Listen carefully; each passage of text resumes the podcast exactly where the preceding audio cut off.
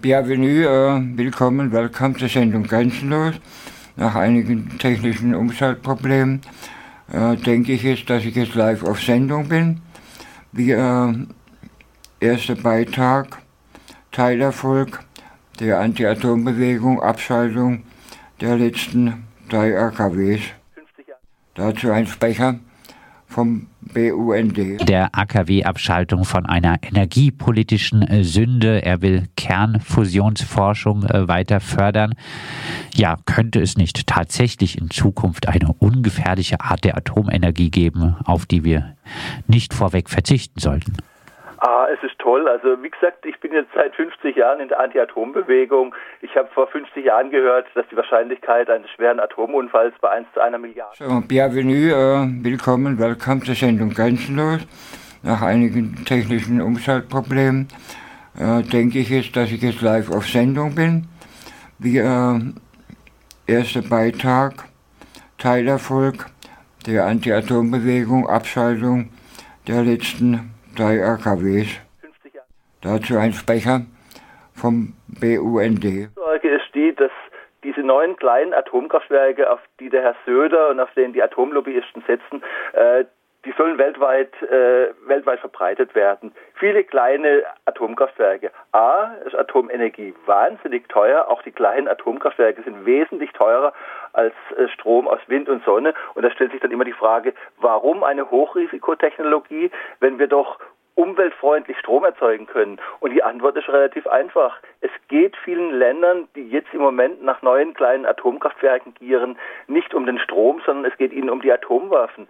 Äh, die größte Gefahr, die von der Atomenergie ausgeht, sind nicht nur die Unfälle und, die, und, der Brennstoffkreislauf und der Atommüll, sondern die allergrößte Gefahr ist tatsächlich die, dass über den Umweg der Atomenergie immer mehr Länder in den Besitz von Atomkraftwaffen kommen. Und gerade jetzt im Moment so diese Euphorie, neue kleine Atomkraftwerke für die Welt, ist eigentlich nichts anderes als die Idee, viele, viele Atomwaffen in vielen, vielen Ländern und das ist ein globales Selbstmordprogramm, was da im Moment sehr unkritisch diskutiert wird. Im äh, Fokus ist derweil von der Atomenergie als einzige CO2-freie Energie die Rede, die unabhängig von Sonneneinstrahlung oder Windgeschwindigkeit zur Verfügung stehe. Man brauche sie, um die Grundlast für Industrie- und Privathaushalte zur Verfügung äh, zu stellen. Was sagst du zu solchen Argumenten? Ja, das ist genau das Spannende. Also im Prinzip kommt es ja alles aus einer ganz bestimmten Ecke, aus einer marktradikalen Ecke, dieses Argument. Und es ist genau diese Ecke, es sind die gleichen Lobbyisten, die jetzt für Gefahrzeitverlängerung kämpfen, die jetzt für neue Atomkraftwerke kämpfen, die jahrzehntelang aggressiv und bösartig die alternativen Energien ausgebremst haben.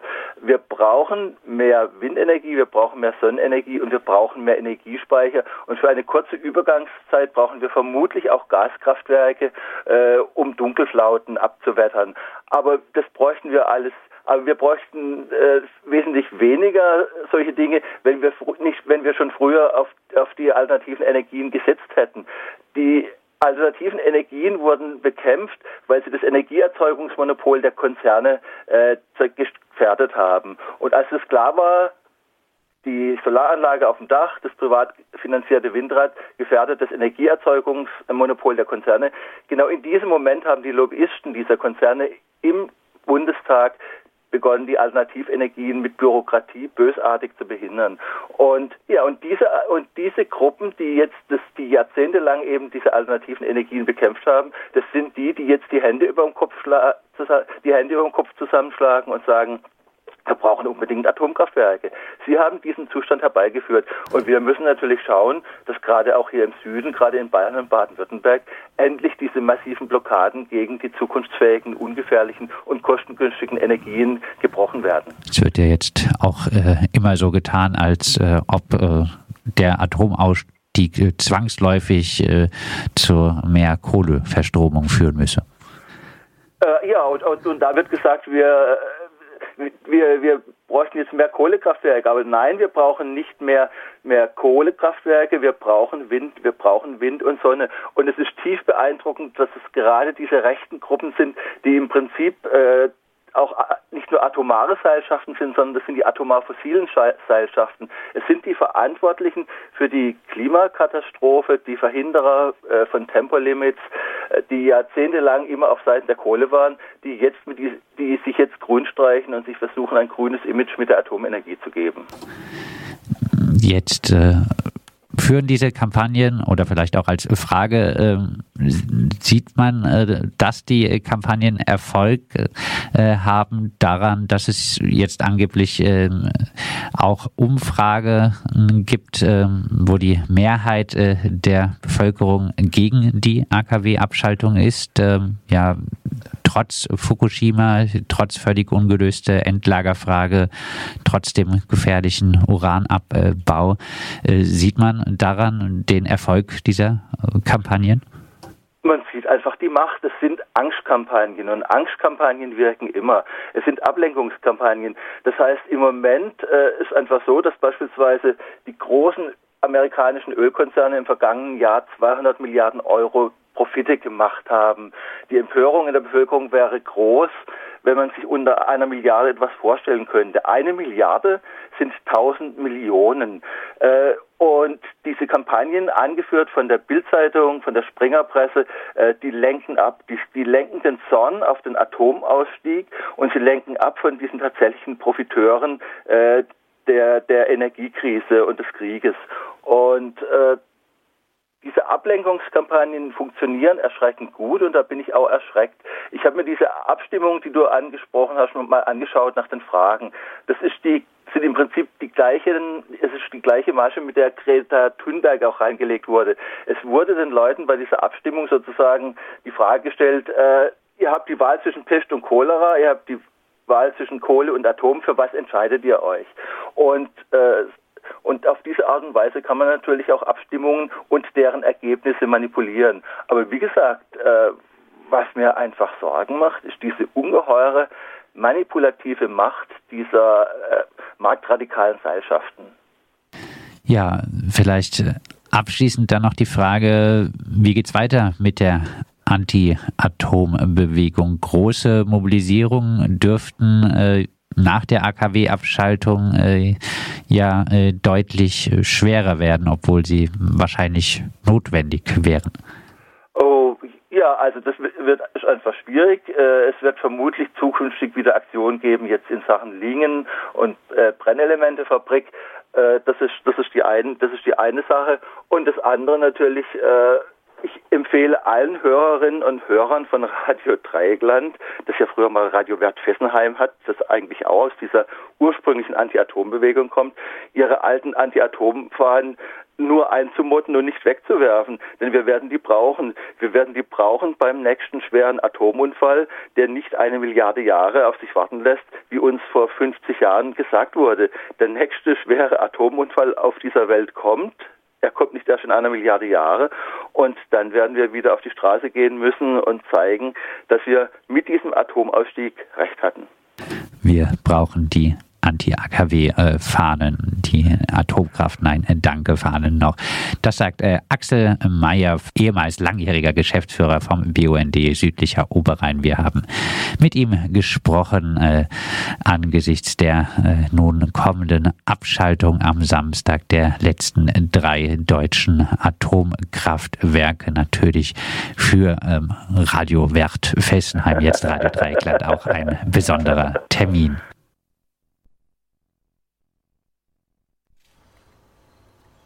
So, selbstverständlich gehört zu einem kompletten Atomausstieg auch die Schließung der, der äh, Nuklearfabriken in Kronau und äh, Lingen, in denen immer noch äh, äh Uran, Plutonium äh, hergestellt wird und an Atomnuklearanlagen äh, in zum Beispiel in Holland und in Belgien geliefert werden und auch anderswohin, aus Südafrika. Es gibt einen, äh, einen Beitrag in äh, der jungen Welt vom Wochenende von Wolfgang Pommey, noch kein Schlussstrich. Ich will einiges daraus zitieren. Nun ist es endlich soweit, an diesem Sonnabend werden die letzten drei deutschen Atommeiler abgeschaltet und, und, und. Zumindest ist jetzt die Gefahr gebannt, dass es hierzulande doch noch zu einem größeren Atomunfall kommt. Besonders Neckar-Westheim 2 war in den letzten Jahren dadurch aufgefallen, dass in den Rohren des Kühlkreislaufs zahlreiche Risse gefunden wurden. In allen drei Anlagen war die turnusgemäß alle zehn Jahre durchgeführte große Sicherheitsprüfung seit vier Jahren überfällig. 48 Jahre nach der Besetzung einer AKW-Baustelle in Baden-Württemberg und Wiel ist es nun also soweit. 45 Jahre nach den massiven Kämpfen im Schleswig-Holstein-Brockdorf, 42 Jahre nach der gewaltsamen Räumung des Gorlebener Hüttendorfs in Niedersachsen, 37 Jahre nach den heftigen Auseinandersetzungen um die schließlich verhinderte Wiederaufbereitungslage im bayerischen Wackersdorf kann ein vorläufiger Schlussstrich gezogen werden. Endlich! Es war ein langer Kampf, einer gegen vielstaatliche Gewalt, einer gegen die Lügen der großen Medienhäuser und gegen mächtige Kapitalinteressen, in Klammer vertreten durch Söder, Lindner und Co. Denn mit Atomstoß ließ sich viel Geld verdienen. Die Industrie strich 169 Milliarden Euro an staatliche Unterstützung für Entwicklung, Bau und Betriebe Anlagen ein. Ganz zum Schluss hat man den Betreibern auch noch die Gelegenheit gegeben, sich aus der Verantwortung für ihren Strahlenmehl freizukaufen. Der Rückbau soll pro Atomkraftwerk nochmals äh, jeweils eine Milliarde kosten. Wie weit es den, der Atomlobby gelingt, äh, das ist jetzt mein Kommentar, die sofortige äh, Abbaumaßnahme zu beginnen, wird auch vom Druck der Zivilgesellschaft abhängen. Und zum Thema Stahlmüll noch, um den kümmert sich jetzt eine staatliche Gesellschaft. Die Risiken wurden wie im Kapitalismus üblich verstaatlicht, die Gewinne selbstverständlich nicht. Ein Endlager für die hochradioaktiven Rückstände der abgebrannten Beinemehl ist noch immer nicht gefunden. Das Material, das für 100.000 oder mehr Jahre gesichert und gehütet werden muss, lagert derweil überall im Land und in mehr schlecht als recht abgesicherten Zwischenlagern an den alten AKW-Standorten. Mancher erinnert sich vielleicht noch an die Bilder verrosteter Fässer in einem dieser Lager in Schleswig-Holstein.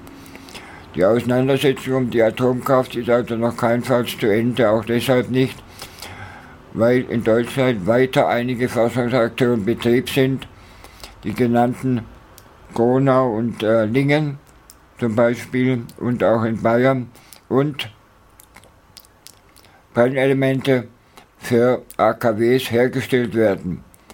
Und weil es jenseits der Grenzen der Schweiz, Frankreich und Belgien uralte Reaktoren gibt, die längst die ursprünglich vorgesehenen 40 Jahre Betriebszeit überschritten haben und immer störanfälliger werden. Die Auswirkungen eines schweren Unfalls in einem der Nachbarländer, wie seinerzeit in Tschernobyl, da war letztens der Jahrestag, oder Fukushima, könnten leicht auch in Deutschland ganze Landstriche unbewohnbar machen. Soweit der Artikel von äh, Wolfgang Pommern am gestrigen 15. April in der Jungen Welt. Aber nun zum gleich zum nach ein paar Takten Musik. Die Herren der Welt von Bernd Köhler, Joachim Rommeis und Laurent Leroy. Die Herren der Welt geht's weiter. Nach dieser Musik geht's weiter mit dem nächsten Beitrag. Und kann nicht verrosten, ob Krieg im Westen, ob Krieg im Osten, uns ist alles egal. Wir sind doch Posten, wir machen den Staat.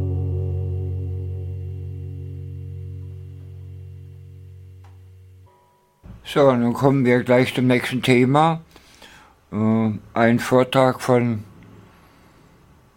Hassan Pur, der Geschichte der Revolution im Iran und ein, und, der, der, und sein Vortrag hatte auch das Thema zur aktuellen äh, Situation. Nun ein äh, Teil des Vortrags äh, kommt jetzt.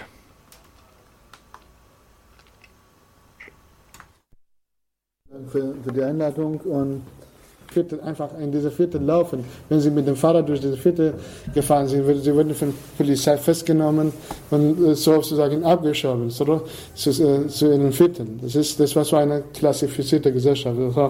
in der Zeit von Scharajin gab auch, aber nach der sogenannten Revolution gab auch diese Form von äh, aristokratischer Gesellschaft in einer Stadt, in der so viele Ghettos existiert und auf der anderen Seite Palästen von äh, Bourgeoisie und die Arbe Facharbeiter die von der Industrie, die gemeinsam äh, so in einer Region gelebt haben.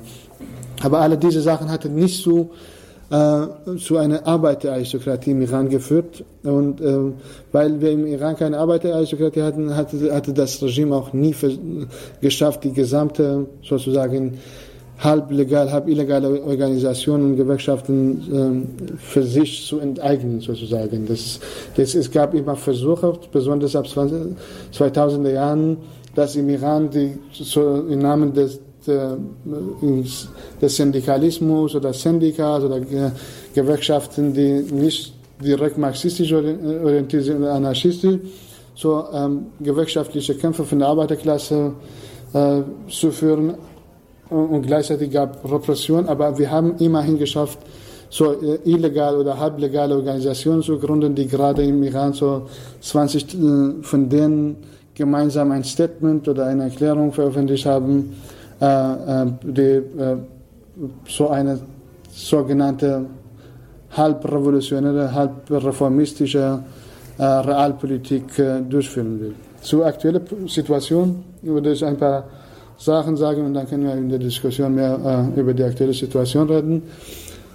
Die Proteste von äh, September 2022, die mehr als vier Monate gedauert haben, äh, die waren im Vergleich zu anderen beiden Protesten von 2017 und 2019 ein bisschen anders, muss ich sagen. Zuerst 2017 äh, 17 und 19 waren hauptsächlich die armen Teile der Arbeiterklasse beteiligt. Die wollten auch eine, eine Revolution, eine wirklich tatsächliche Revolution im Sinne des Sozialismus. Sie waren viel radikaler. Sie wollten eine komplette Abrechnung mit, mit der Monarchie, mit äh, Islamischer Republik, mit allen, allen Flügen des äh, äh islamischen äh, Staates. Die Proteste von diesem Mann waren aber sehr pluralistisch gemeint. Da auf der anderen Seite ähm, war, hatte, haben diese Proteste, die iranische Gesellschaft leidet seit, seit Jahren unter einer absoluten Inflation. Eine Inflation, die sagen 50 Prozent, aber das ist mehr als 120 Prozent Inflation im Iran. Wir haben äh, das ähm, Einkommen von Bevölkerung passt gar nicht zu, äh, zu Ausgaben, die Leute haben. Es gibt Leute, die sechsfach unter Armutsgrenze leben oder auch siebenfach. Siebenmal unter Armutsgrenze leben bedeutet fast tot. Dann bist du, dann ist dein Geld, äh, dein Einkommen innerhalb von fünf Tagen fertig. Du hast alles ausgegeben und den Rest des Monats musst du ohne Brot, ohne alles leben. Und das ist eine katastrophale Lage. Und auf der anderen Seite gibt es natürlich diese äh, rechte Politik von westlicher Zivilisation. Das bedeutet, wir wollen äh, äh, Pest mit, mit eine, eine, Krankheit durch eine andere Krankheit heilen. Und zwar, äh, äh, wir wollen Sanktionen. Und die Sanktionen führen natürlich zu, äh, zu langsamen Massenmord der Arbeiterklasse im Iran unterdrückt. Und sie sagen, wir wollen natürlich nur Teile des Regimes boykottieren, aber diese Teile genau verdienen von diesen Sanktionen, weil sie sowieso ihre äh, Überakkumulation durch äh, illegale Markt oder Schwarzmarkt äh, von, von diesen äh, illegalen äh, Schwarzmärkten sind teilweise 20, 30-fach mehr als damals äh, profitieren. Und das ist, das hatte nichts getan gegen das Regime, sondern das hatte die Arbeiterklasse und, und, und 70 Millionen Bevölkerung im Iran oder mehr als 70 Millionen in eine absolute Armut äh, äh, gedruckt und das ist in Richtung einer Armut unter Druck gesetzt. Und in dieser Situation gab im Iran so die Möglichkeit für radikale Proteste und radikale Aufstände, die zum Sturz des Regimes kommen könnten, theoretisch. Aber äh, und das ist dieser Mord an Massa Amini oder Gina Amini war die, wirklich dieser richtige Auslöser.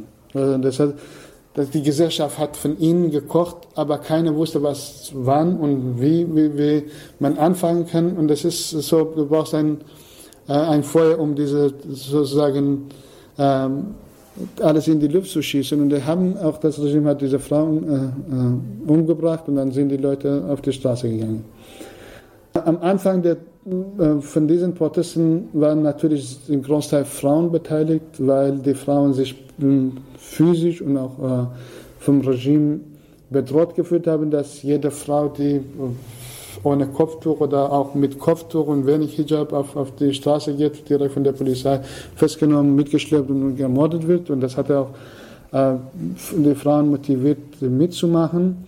Aber bedauerlicherweise muss ich sagen, dass wir in, äh, in der Geschichte der äh, Frauenbewegung im Iran wir eine überhaupt seit seit Anfang des ähm, das der Kontrarevolution im Iran, seit 1980, alles diese große Demonstration von Frauen, von Hunderttausenden Frauen in Teheran mit äh, Kalaschnikow und Acidsäure von äh, islamischer Regime äh, angegriffen wurde, ist die sozialistische Frauenbewegung im Iran äh, fast bis in Vergessenheit geraten. Das ist äh, und das war so ein, ein großer gesellschaftlicher Schock. Tausende Frauen wurden mit Acidsäure attackiert, sie haben äh, ihr, sozusagen ihr Gesicht verloren, sie sind äh, ermordet, gefoltert und im Gefängnis vergewaltigt. Und, äh, und auf der anderen Seite hat das Regime, dieser sogenannte Reformflüge, das Regime versucht, eine künstliche, islamistisch liberale Richtung im Feminismus zu entwickeln, dann sehen Sie zum Beispiel äh,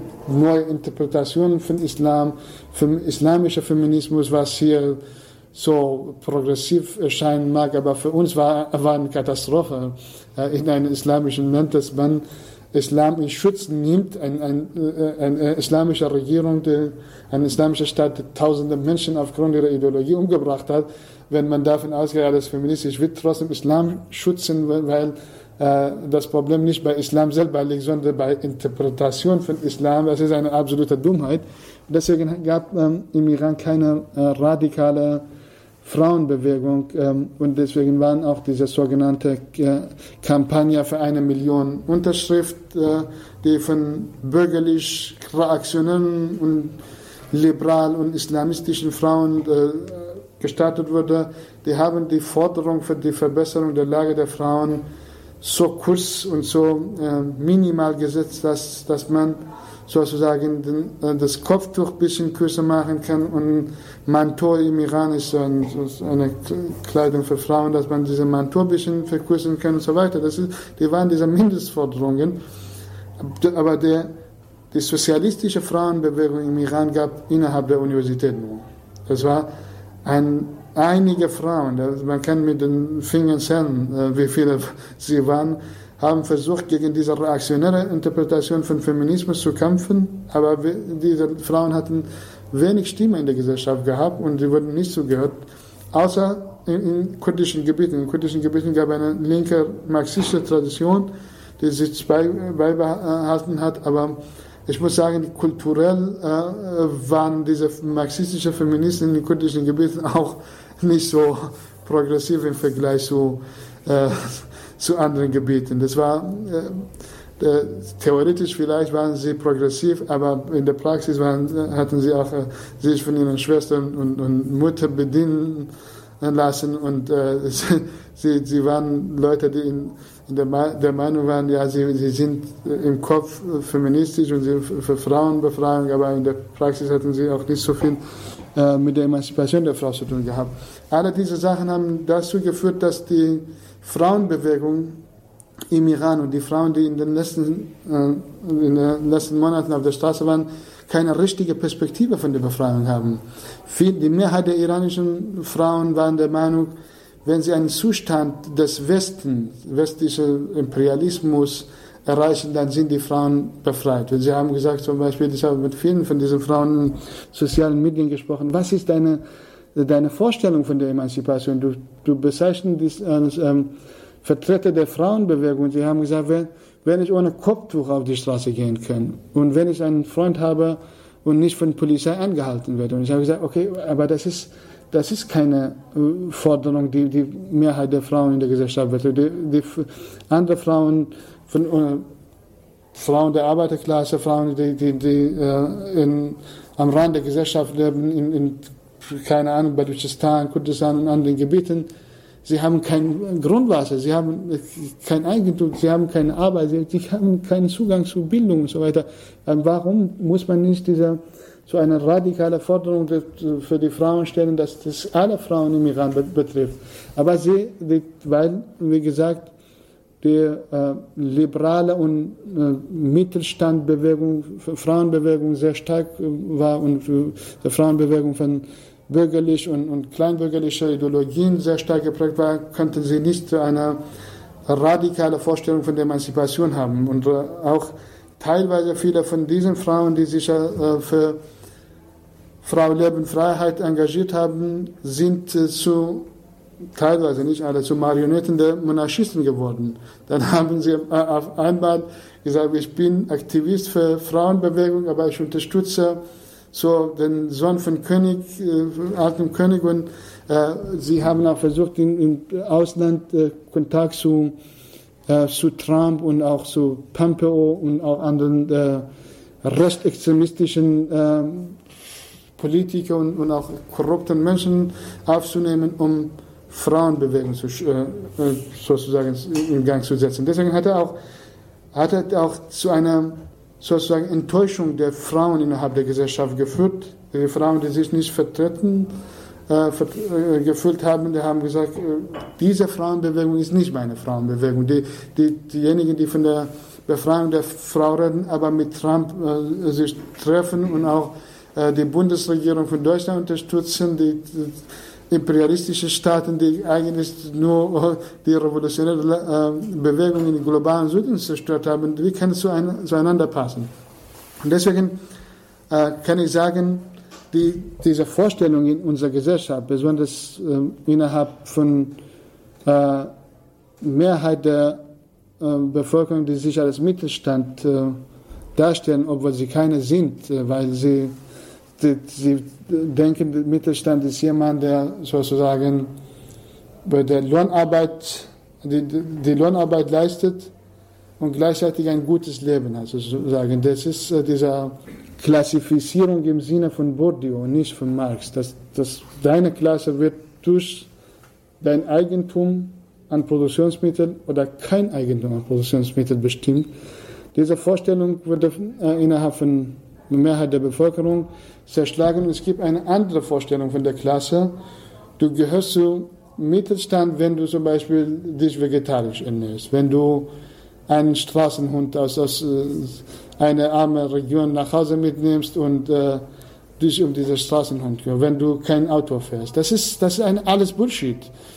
Und diese Leute, äh, auch innerhalb der Frauenbewegung, äh, die sich als Mittelstand verstehen, natürlich versuchen sozusagen wir müssen dafür kämpfen, dass, dass die Frauen im Iran wie westliche Frauen ihre Arbeit verkaufen dürfen und selber sozusagen ein, ein, ein ähm, Einkommen haben. Aber wir sagen, okay, wenn die westlichen Frauen emanzipiert sind, dann müssen sie gar nicht weiterkämpfen.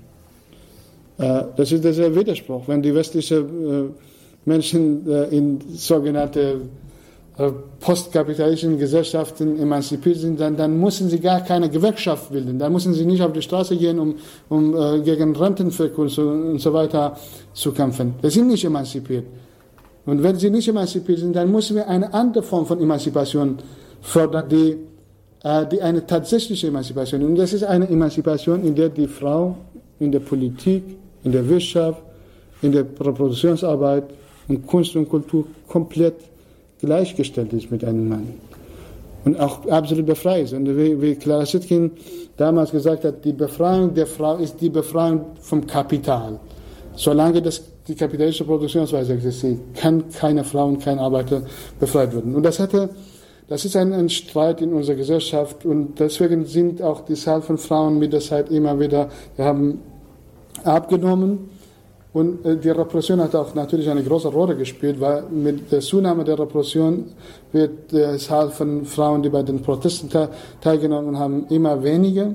Und die Proteste, die ziehen sich in, in geschlossenen Räumen von den Universitäten. An der Universität, in den, im Rahmen von Uni waren immer noch viele Frauen äh, äh, aktiv und sie haben auch weitergekämpft, aber diese geschlossenen äh, Räume von der Universitäten werden sofort von Polizei so in Geiselnahme genommen. Die Leute werden festgenommen, mitgestellt und ins Gefängnis gebracht und können nicht weiter, weiter fliehen und sie können sich nicht retten. Deswegen gab es auch 30, mehr als 30.000 Festnahmen und viele, viele Leute sind in äh, diesen geschlossenen Räumen festgenommen worden. Perspektivisch gesehen, wir sind in, im Iran, das ist, die Bewegung äh, ist gerade sozusagen still. Wir, diese Aufstände bewegen, befinden sich jetzt gerade in einem Stillstand. Äh, es scheint so, dass alles zerschlagen wurde. Es scheint so, dass, dass die Leute, dass, das Regime äh, seinen Sieg äh, erreicht hat und die Bewegung wieder nach Hause geschickt hat. Aber es ist in der Wirklichkeit nicht so. In der Wirklichkeit äh, kocht die Gesellschaft noch mehr von unten. Aber die Leute, die, die dieses Mal einen großen Preis äh, dafür gezahlt haben, 700 äh, Tote und 33.000 Festnahmen, sie, sie wollen nicht nochmal einfach ohne Organisation, ohne Struktur, einfach äh, in einen spontanen Aufstand auf die Straße gehen. Sie sagen, wenn, wenn wir einen Preis zahlen, dann müssen wir genau damit rechnen, ob es, es sich lohnt, diesen Preis zu zahlen oder nicht zu zahlen. Deswegen müssen wir uns bewaffnen zuerst. Das ist, das ist gerade innerhalb der Aktivisten. Wir können nicht mit einem Regime gegen ein Regime kämpfen, der richtig schwer bewaffnet ist und ohne, ohne Rücksicht auf allen Menschen, auf Kinder schießt und auch viele Kinder sind, viele 60 Kinder äh, erschossen worden, die Kinder zwischen 7 bis 12 Jahre alt und auch die Kinder auch umbringt. Wir können nicht mit nur durch die Proteste, die Straßenproteste, die einen bewaffneten Widerstand des Regimes stürzen. Deswegen gibt es von unten Versuche zu einer großen Mobilisierung von bewaffneten Widerstand. Und es kann natürlich bald oder halt auch in einigen Monaten wieder die Proteste ausbrechen. Und dieses Mal, äh, wenn die Proteste ausbrechen, dann ist ein Krieg um, um Tod und Leben. Dann, dann wird dieses Mal, dann werden die Leute schneller sich bewaffnen und bis, bis, bis zum letzten Tropfen Blut weiterkämpfen und nicht ihre Regionen aufgeben, die sie für sich angenommen haben. Das ist, äh, deswegen kommen die, weder die Monarchisten mit dieser Idee klar, noch die äh, Republikaner und pro-westliche Opposition, noch die Reformisten. Es ist die Arbeiterklasse sozusagen und radikale Teile der Bevölkerung und der Studierendenbewegung, kommunistische Leute, teilweise auch Anarchisten, die im Iran damals nie gab und jetzt einige auch gibt.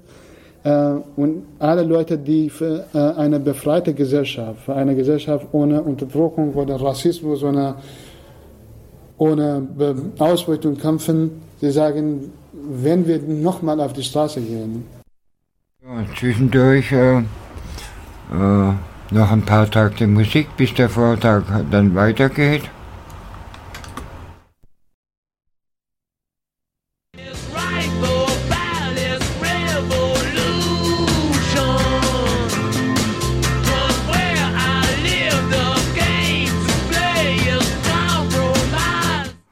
Rolling Stones, Street Fighting Man, eines der Lieder, die uns seinerzeit geschrieben, 1968, einer der Lieder und Texte von den Stones, die uns seinerzeit äh, zu eindeutigen Stones-Fans gemacht haben, unseren Wünschen entsprachen und äh, nicht zu Beatles-Fans. Könnt ihr die Geschichte dieses äh, Songs könnt ihr nachlesen äh, in Wikipedia, äh, wie gesagt, inspiriert von den äh, Kämpfen äh, Mai 68 in Paris. Zuerst zu Hause einen Klassenkopf haben, dass wir ohne, ohne das würden wir nicht äh, etwas machen. Das ist Das ist auf jeden Fall eine sehr, sehr gute Nachricht äh, einerseits. Und andererseits müssen wir die Masse mobilisieren, weil für, äh, für den Sturz ein so einen barbarischen äh, Staates brauchst du eine große Masse von Bevölkerung, weil immerhin sechs bis acht Millionen Bevölkerung äh, von dieser Barbarei profitieren, von 85 Millionen und immer noch genug Geld haben, diesen Staat zu unterstützen. Um diese acht Millionen sozusagen zu beseitigen, brauchen wir bestimmt äh, 10, 8 bis 10 Millionen Leute, die, äh, die in einen Kampf um Tod und Leben kommen wollen. Die Reflexion der Revolution würde ich kurz auch äh, darüber sagen. Was wir hier in den Straßen von Europa sehen, äh, und auch die Bilder, die Eindrücke, die ihr auch bestimmt habt, Sachen, die ihr in den Medien, in gelben oder auch bürgerlichen Zeitschriften, wir nennen die bürgerlichen Zeitschriften gelbe Zeitschriften, die, die nicht rot sind. Also das sind was, was ihr alles ge, ge, gelesen habt, äh, sind eigentlich eine, eine, eine faschistische Romantik, mehr, die Mehrheit. Warum? Walter Benjamin hat äh, Faschismus als Ästhet ja, Ästhetisierung der Politik bezeichnet. Und Ästhetisierung der Politik meint Walter Benjamin damit, der meint hauptsächlich eines Jungen. Eines Jungen äh, war ein deutscher Schriftsteller und ein, ein Nazi, ein Faschist, der den Zustand des Krieges in seinen Büchern auf schönste Art und Weise beschrieben hat, wie die Menschen umgebracht werden. Ernest Junge. Und äh, das ist diese Verschönung des Krieges, der Barbarei vom Zweiten Weltkrieg und Ersten Weltkrieg. Der war bei beiden Kriegen und er hat Tagebücher und, und auch Romane geschrieben. Von Ernest Junge nennt Walter Benjamin Ästhetisierung der Politik, Ästhetisierung des, des Verbrechens sozusagen. Und da gerade die Monarchisten äh, im Exil oder die sind, die sind, die sind keine Exilanten, die gehen in den Iran, die haben dort ihre, ihr Kapital und ihre, ihre Firmen.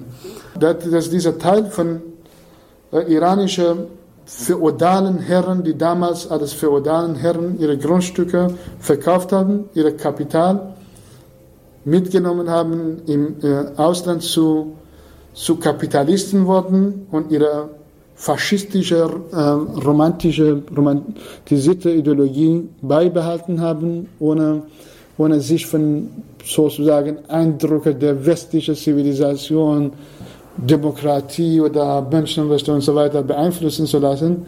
Da sind diese Leute diejenigen, die diese Proteste mit dem Geld und ähm, mit Medien und so weiter unterstützen.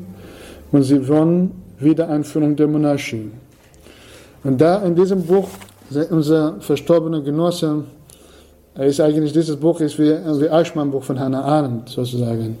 Das ist ganz schön und auch äh, im Detail beschrieben hat, war das Regime von Schah absolut barbarisches Regime. Er hat Tausende von, von politischen Gefangenen ermordet. Es gab keine Publik freie Publikation für für äh, linke Literatur. Da, da war, ähm, hat äh, die Schawak ständig Menschen äh, erhört und, und auch verhört und auch, auch versucht, alles abzuhören und so weiter.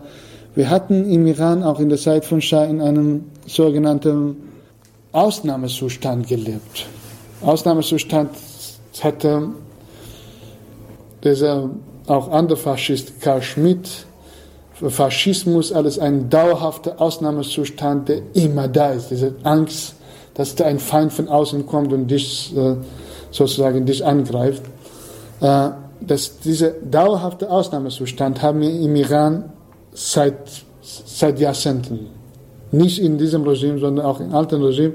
Das wird von der Monarchie, von Anhängern der Monarchie, dieser rechtsextremistische Faschisten und auch, auch Dummköpfe und Mitläufer, die wir die mit Monarchisten gemeinsam laufen und von Mann, Heimat, Freiheit äh, reden und schreien.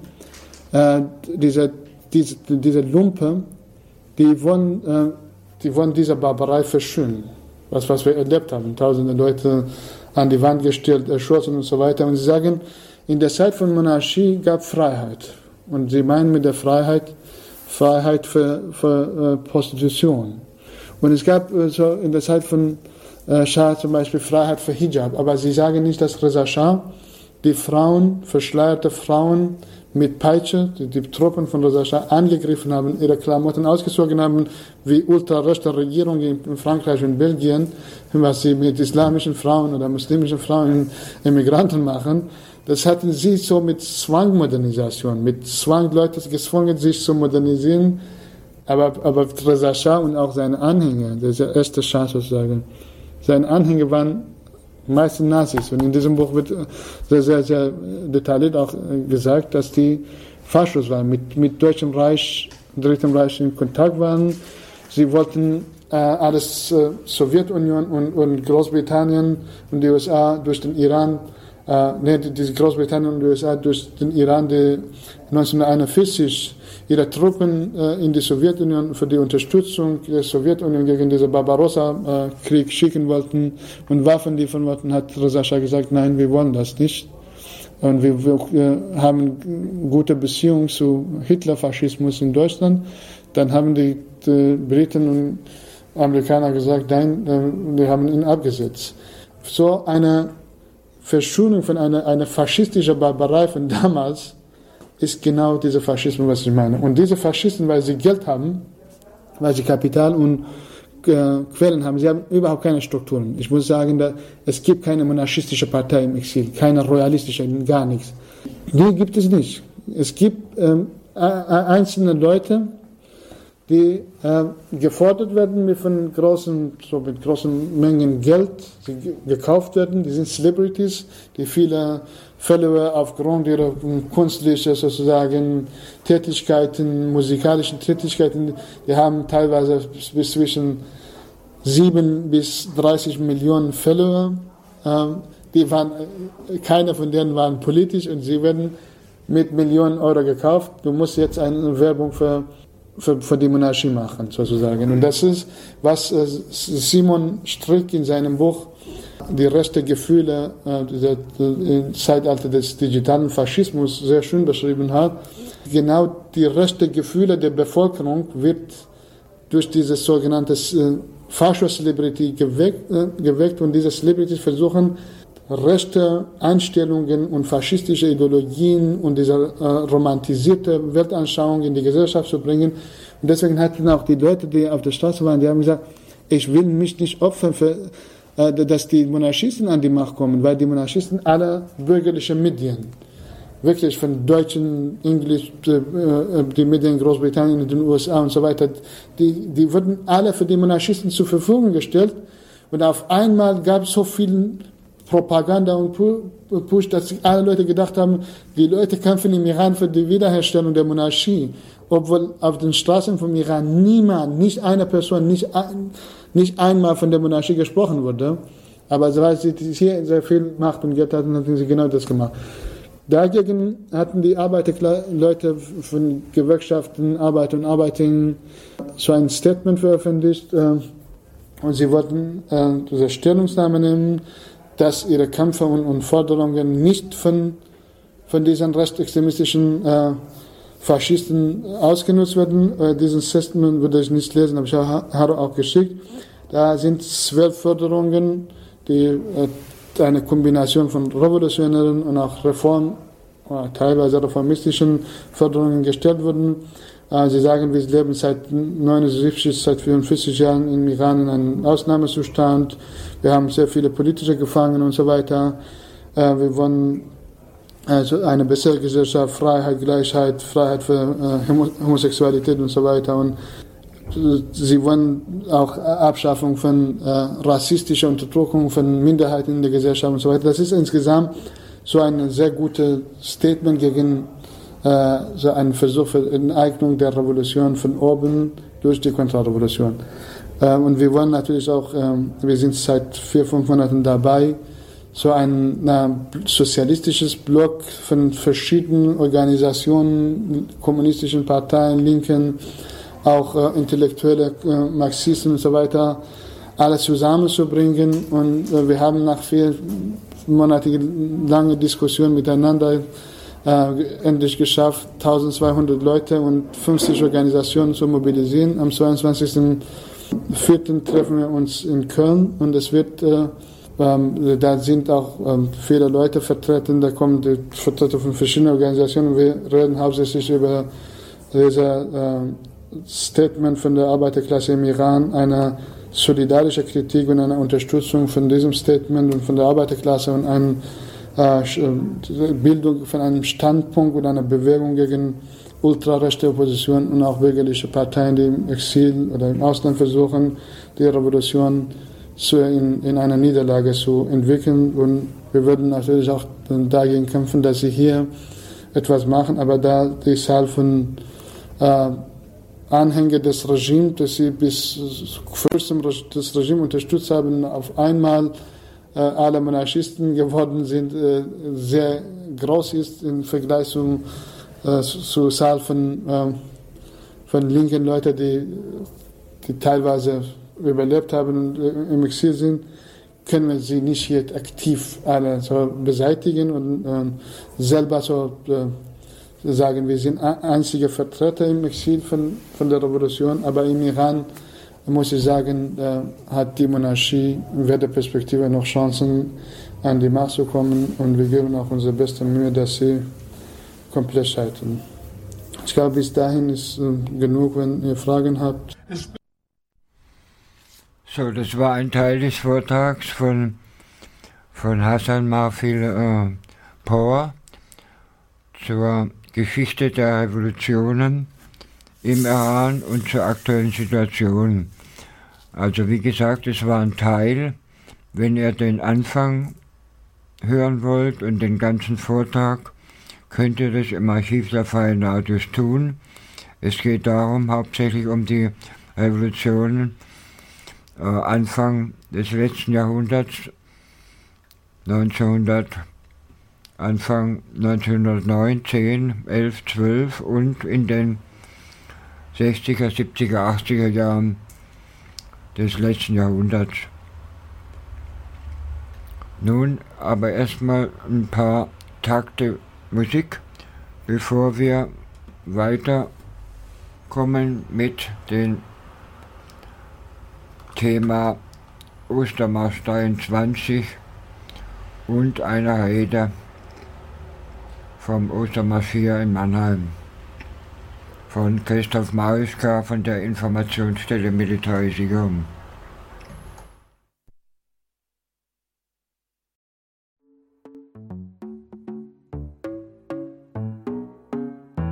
Allez révolter la musique.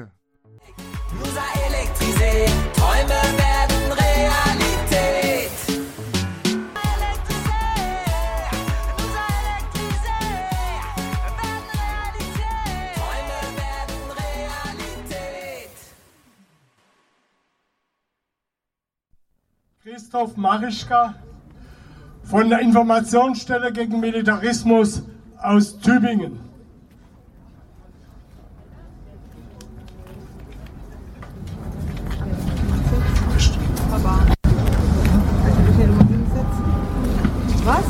Liebe Freundinnen und Freunde, zweimal schon hat Europa die Welt in einen Weltkrieg gestürzt. Der letzte endete mit dem Abwurf zweier Atombomben. So erinnert sich die Welt. Nur in Europa und ganz besonders in Deutschland, das beide Weltkriege losgetreten hat, nimmt man die Geschichte etwas anders wahr. Da gibt man sich geläutert und leitet aus diesem Geläutertsein wieder eine neue Überlegenheit ab, nimmt für sich eine überlegene Rationalität in Anspruch. Man ignoriert die weltweit erhobenen Forderungen nach einem Waffenstillstand und Verhandlungen oder weist sie brüsk zurück. Wer sie hierzulande erhebt, wird verunglimpft, ihm wird Sympathie mit dem Aggressor vorgeworfen oder Naivität. Liebe Freundinnen und Freunde, ein solcher Diskurs ist Kriegshetze und zeigt, wie sehr wir als Staaten, als Gesellschaften und Öffentlichkeiten schon Partei geworden sind in diesem Konflikt, in diesem Krieg. Liebe Leute, meiner Meinung nach zeugt diese Debattenkultur von einer Fehlwahrnehmung in Europa, das sich immer noch als Hort der Aufklärung und der Vernunft versteht. Nehmen wir einmal einen anderen Blick an. als hätten wir nicht einen großen Teil unseres Lebens in dieser europäischen Informationsblase gelebt. In weiten Teilen der Welt wird Europa verbunden mit Kolonialismus und Sklaverei, die übrigens lange über die Aufklärung hinaus angehalten hat. Und heute mit den Zehntausenden Menschen, die jährlich an Euro europäischen Grenzen ihr Leben verlieren, elendig. In weiten Teilen der Welt ist durchaus bekannt, dass die Technologien und Industrien, die hauptverantwortlich für den Klimawandel sind, vor allem in Europa Reichtum geschaffen haben, während wir die Kosten dafür exportiert haben. In weiten der Teilen der Welt ist man sich durchaus bewusst, dass Kapitalismus, Neoliberalismus, Extraktivismus und Imperialismus europäische Erfindungen sind, die mit aller Gewalt über Jahrzehnte in den Rest der Welt exportiert wurden. In weiten Teilen der Welt traut man Europa mit seiner spezifischen Form von Nationalismus in Verbindung mit industrieller Effizienz durchaus zu, die Welt wieder einmal und diesmal vielleicht endgültig in die Katastrophe zu führen. Liebe Leute, wir stehen an der Seite der Menschen weltweit, die auf uns hoffen, diesem Wahnsinn ein Ende zu setzen und dafür ist es höchste Zeit.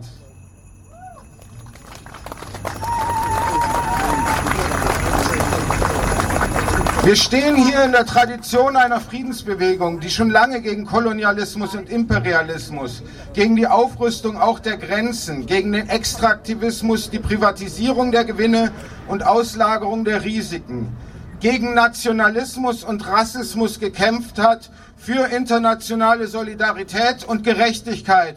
Und wer uns versucht, in die rechte Ecke zu stellen, der tut das ganz offensichtlich überwiegend mit böser Absicht.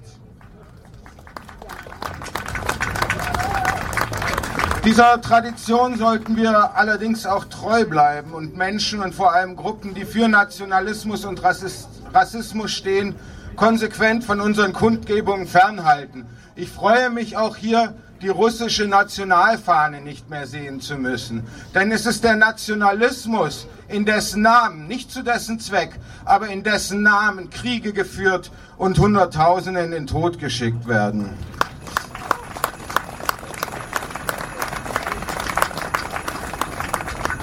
Im Rest der Welt wird vielleicht viel klarer wahrgenommen als hierzulande, dass Europa dabei ist, vollends die Vernunft zu verlieren. Im Rest der Welt wurde zum Beispiel kaum geglaubt, dass Russland hinter den Anschlägen vom September 2022 auf die Nord Stream Pipeline steckt wie es hier tagelang hoch und runter spekuliert wurde. Wie groß war damals im September 2022 die Aufregung über diesen spektakulären und folgenreichen Anschlag, auf den hin der EU-Außenbeauftragte eine robuste und gemeinsame Reaktion ankündigte. Kommissionspräsidentin von der Leyen gar mit härtesten Reaktionen drohte, die deutsche Regierung fieberhafte Ermittlungen mit Hochdruck versprach. Stattdessen herrscht seitdem Geheimhaltung, Desinformation und ein dröhnendes Schweigen darüber, dass es höchstwahrscheinlich Verbündete waren, die diese kritische Infrastruktur angegriffen haben, die, so wird das ja häufig formuliert, Europa mit Russland verbunden haben. Die Washington Post zitierte vor wenigen Tagen EU-Beamte, wonach sich unter den Regierungen ein Konsens etabliert habe, bei internationalen Treffen das Thema nicht anzusprechen und nicht zu tief zu graben, weil man auf unangenehme Wahrheiten stoßen könnte.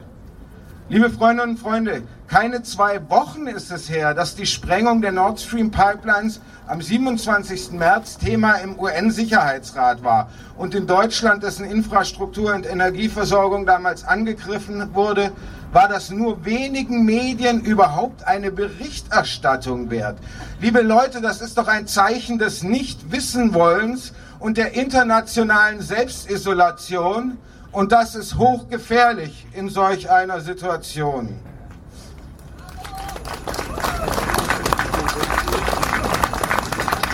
Und man will hier auch gar nicht wissen, wie der Krieg eigentlich verläuft. Oder man will nicht, dass wir das wissen und dabei spielen alle mit.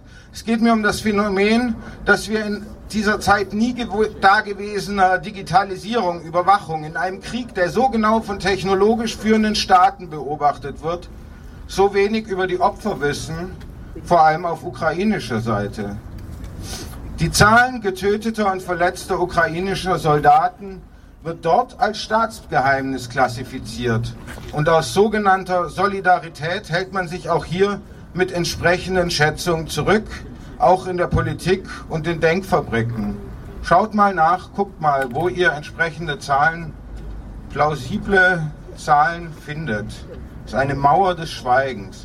Und das ist umso frappierender, als dieser Krieg in den Regierungen und westlichen Denkfabriken längst als Abnutzungskrieg konzipiert wird. Ein War of Attrition, wie das zum Beispiel das European Council of Foreign Relations schreibt, das diesen Krieg gern fortsetzen möchte. Die Wende soll neue Technologien und Innovationen bringen, die man der Ukraine zur Verfügung stellen müsse, um die Abnutzungsrate, die Kill Ratio, zu verändern. Diese Abnutzungsrate, das Verhältnis zwischen Getöteten und Verwundeten auf beiden Seiten, gilt nämlich als entscheidend dafür, welche Seite gewinnen könne. Die Abnutzungsrate wird aktuell auf 1 zu 1,8 oder 1,2 geschätzt aber nicht vom European Council on Foreign Relations, das verschiedene sechsstellige Zahlen verwendet, um über die Massen an toten Russen zu spekulieren, aber keinerlei Vermutung darüber anstellt, wie die ukrainischen Verluste sind und damit die tatsächliche Kill Ratio, die eigentlich Dreh- und Angelpunkt ihrer Argumentation ist. Einzig, dass sie überhaupt auf eine Wende hoffen, deutet an, dass diese Abnutzungsrate noch lange nicht ausreicht für einen wie auch immer gearteten Sieg der Ukraine, weil Russland nun mal ein erheblich größeres Mobilisierungspotenzial zugeschrieben wird. Liebe Freundinnen und Freunde, Waffen und Menschen in einen Krieg zu schicken, in die als Knochenmühle und Fleischwolf bezeichnete Schlacht um Bachmut zu schicken und zugleich die Öffentlichkeit bewusst und gezielt im Unklaren darüber zu lassen, wie die Erfolgsaussichten sind, das ist doch ein Rezept fürs Desaster. Das ist doch das Gegenteil von Rationalität, von Demokratie obendrein.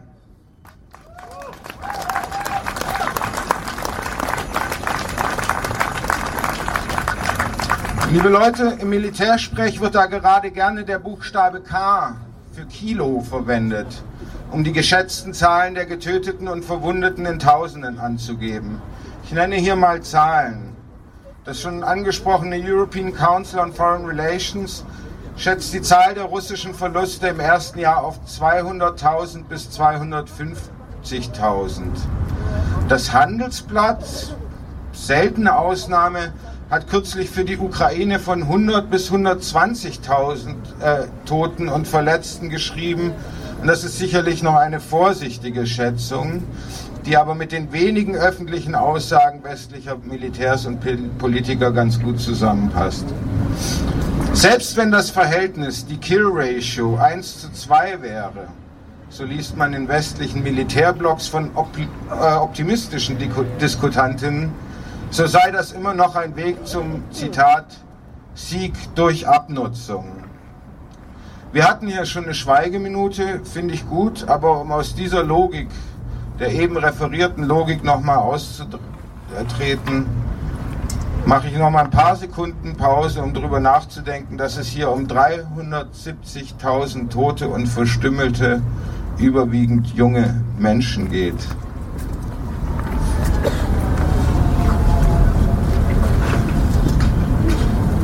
Liebe Freundinnen und Freunde, hinzu kommt, und das ist ein weiteres Beispiel des Nichtwissenwollens, dass die Vorstellungen über einen endgültigen Sieg der Ukraine sehr vage sind. So vage, dass sie kaum diskutiert werden. Und, da komme ich nochmal auf den Anfang zurück, den internationalen Blick auf das vermeintlich rationale Europa. Hier kommt dazu, dass mindestens eine Atommacht direkt und weitere zumindest indirekt an diesem Krieg beteiligt sind. Hier in Europa steht darüber hinaus, auch darüber hinaus, ein industrielles und technologisches Potenzial zur Massenvernichtung an Menschenleben und des Klimas bereit. Europa hat sich wieder einmal an sich selbst besoffen und führt die Welt an den Rande des Abgrunds. Und unsere Aufgabe ist es, in Solidarität mit der ganzen Weltbevölkerung dies zu verhindern.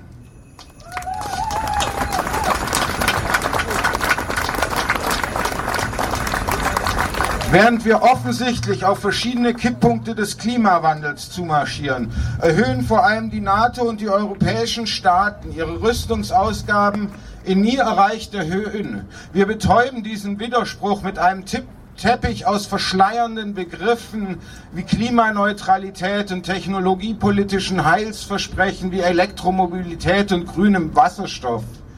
Im öffentlichen Diskurs spielt dagegen der Begriff Kriegswirtschaft in Deutschland noch keine große Rolle, wohl aber in, den, in der Fachdebatte auch hierzulande und in offiziellen Strategiepapieren vieler unserer sogenannten Partner.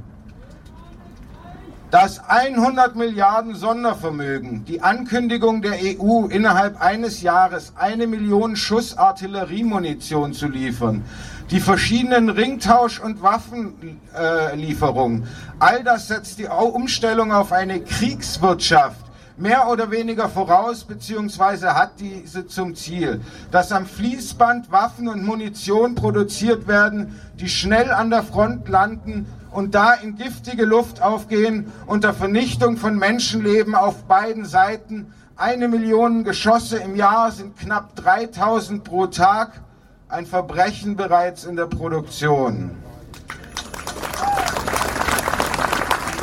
Wir müssen uns klar sein, mit so einer Kriegswirtschaft ist der Klimawandel nicht aufzuhalten. Mit solch einer Kriegswirtschaft richten wir den Planeten zugrunde, diesmal vielleicht auch ohne nukleare Konfrontation, unwiederbringlich.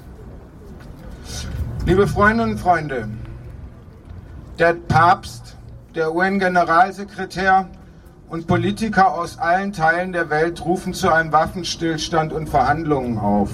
Zumindest die ersten beiden tun das eigentlich jedes Mal bei jedem Konflikt und meist schließen sich die westlichen Regierungen dem an, zumindest in der Form von Lippenbekenntnissen.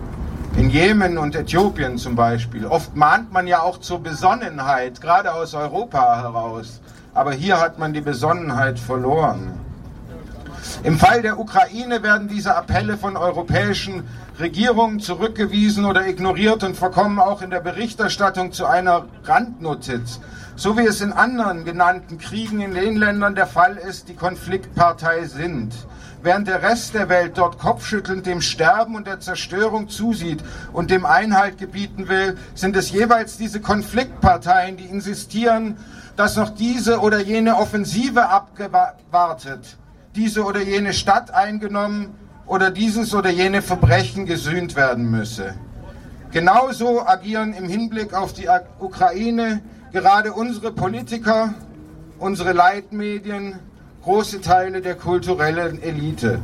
Um es ganz klar zu sagen, wer weiter Waffen für die Ukraine fordert, der setzt auf einen Sieg durch Abnutzung auf dem Rücken Zehntausender, vermutlich Hunderttausender Leichen auch und vor allem ukrainischer Leichen. Wir, liebe Freundinnen und Freunde, machen uns diese Logik nicht zu eigen. Wir werden ihr weiterhin widerstehen. Deswegen ist es gut, dass wir da sind. Gut, dass Leute in der ganzen Bundesrepublik heute die Ostermärsche organisiert haben und da zusammenkommen. Dankeschön und Grüße an die alle.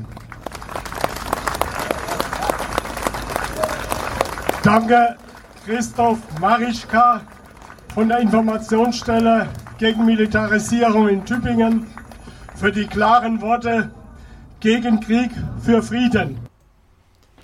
So, ähm, die weiteren Reden des Ostermarsches hier in Mannheim könnt ihr im Archiv der Freien Radios nachhören. Also zum Beispiel die Rede vom Clemens Hollefeld, Versöhnungsbund, vom äh, Ralf Heller, DGB-Vorsitzender. Und die weiteren Reden könnt ihr nachhören. Überschrift Frieden, Gerechtigkeit, Solidarität, Klimaschutz, Friedenslogik statt Kriegslogik. An der Stelle finde ich es jetzt passend, die Webseite der Informationsstelle Militarisierung zu nennen, www.imi-online.de. Darin auch eine Rede von Tobias Pflüger auf dem Ostermarsch in München. Daraus möchte ich ein paar Zitate bringen. Am Anfang ist auf jeden Fall als Zusammenfassung der eindeutige, die eindeutige Verurteilung des völkerrechtswidrigen Angriffskriegs von Russland auf die Ukraine und die Forderungen zur sofortige Einstellung der Kampfhandlungen und Rückzug der russischen Truppen und fordern die Kriegsgegner und Kriegsgegner, in Russland gegen diesen Krieg protestieren und protestiert haben, freigelassen werden. Und dass endlich aufgehört wird, vor Ort weiterzukämpfen und angefangen wird zu verhandeln. Was ist die sogenannte Reaktion unserer Regierenden auf diesen Krieg? Scholz sagt, die Bundeswehr soll 100 Milliarden mehr bekommen. Ich kann nur sagen, wenn das die Reaktion auf diesen Krieg ist, 100 Milliarden für die Bundeswehr, bedeutet das, dass den Menschen in der Ukraine nicht geholfen wird. Im Gegenteil. 100 Milliarden mehr für die Bundeswehr werden zukünftige Kriege vorbereitet. Zum Beispiel gegen China auch. Weiter, wir sagen Nein zu dieser Hochrüstung. Das eine Projekt, was damals noch nicht gegeben hat, war der F-35. Kampfflugzeug, was jetzt angeschafft wird, von den USA gekauft, damit es Atomwaffen trägt. Das heißt, Bundeswehrsoldaten werden mit diesen Flugzeugen Atomwaffen durch die Gegend fliegen. Wir wollen, dass die Atomwaffen abgezogen werden. Wir wollen, dass diese F-35 nicht angeschafft werden. Und zu dem sogenannten Sondervermögen, es ist kein Sondervermögen, es ist ein Sonderschulden sind Sonderschulden. Und wenn ein solches Sondervermögen, also Sonderschulden, aufgelegt werden, bedeutet natürlich, dass in anderen Bereichen gekürzt werden wird. Baerbock ist es doch klipp und klar, das gesagt auf dem Parteitag, aus dem grünen, grünen Parteitag, als sie erklären musste, warum auch diese Koalition Waffen an Saudi-Arabien liefert. Wir müssen das machen, damit es nicht noch mehr Sozialkürzungen gibt. Jetzt noch äh, ein, zwei Zitate aus dieser Rede. Wir verurteilen den Angriffskrieg Russland gegen die Ukraine, aber wir sagen klipp und klar, was jetzt endlich passieren muss, ist, dass Verhandlungen stattfinden und ich fordere die Bundesregierung auf, stattdessen neue Waffen zu liefern, endlich konkrete Initiativen unterstützt werden. Zum Beispiel vom brasilianischen Präsident Lula, der konkret sagt, Verhandlungen sind möglich und nötig. Der Krieg, an dem sich die westlichen Staaten in Afghanistan beteiligt haben, ist ja nur ein Beispiel, was passiert, wenn westliche Truppen in andere Länder geschickt werden. Und deshalb bleiben wir dabei, dass es richtig ist, dass es eben keine Auslandseinsätze der Bundeswehr gibt und ein Rückzug der Truppen, die in den verschiedenen Auslandseinsätzen eingesetzt werden. Russland marschiert in der Ukraine ein und plötzlich sehen eine ganze Reihe von Menschen die NATO als ein riesengroßes Friedensbündnis. Liebe Freundinnen und Freunde, die NATO ist doch nicht gut geworden, weil Russland in der Ukraine einmarschiert ist. Im Gegenteil. Die NATO ist und bleibt ein Kriegsführungsbündnis und sie bleibt ein Atomwaffenbündnis. Und wir bleiben dabei, dass wir die NATO ablehnen und dass wir sie nicht wollen. Soweit die Zitate von der Rede von Tobias Pflüger. Klare, notwendige Worte, vor allem auch in Bezug auf die Auseinandersetzungen innerhalb der Partei der Linken, in der es Bestrebungen gibt, die Waffenlieferung zu begrüßen und die Rolle der NATO zu relativieren oder anders zu sehen wie vorher. Im Übrigen gibt es die Rede von äh, Claudia Heid, jetzt heute veröffentlicht im Archiv der Freien Radios, Rede auf dem Stuttgarter Ostermarsch äh, mit dem Hauptthema gegen die Wirtschaftssanktionen und deren Auswirkungen. Soweit zu diesem Thema. Wir äh, gehen jetzt über zu dem Thema Flüchtlinge, Geflüchtete, Situation und äh, auch skandalöse Vorgänge und Pläne hier in der Region. Als äh, Einleitung zu diesem Thema hier ein Beitrag von Hao, ein Text in, äh, in äh, Gedichtform, den er vor zwei Jahren geschrieben hat im Zusammenhang der Ablehnung der mörderischen Abschottung. Rede, und zwar von Clemens Ronnefeld, den wir hier immer. Ja, ich, ich lese jetzt mal ein Gedicht vor, was ich vor zwei Jahren gemacht habe, anschließend dieses, äh, wie soll man sagen, Sterben lassen oder organisierten Sterbens im Mittelmeer. Auf Leben und Tod, Solidarität mit den Opfern faschistischer europäischer Grenzsicherung. Seh die Geflüchteten, schreien und weinen, angsterfüllt.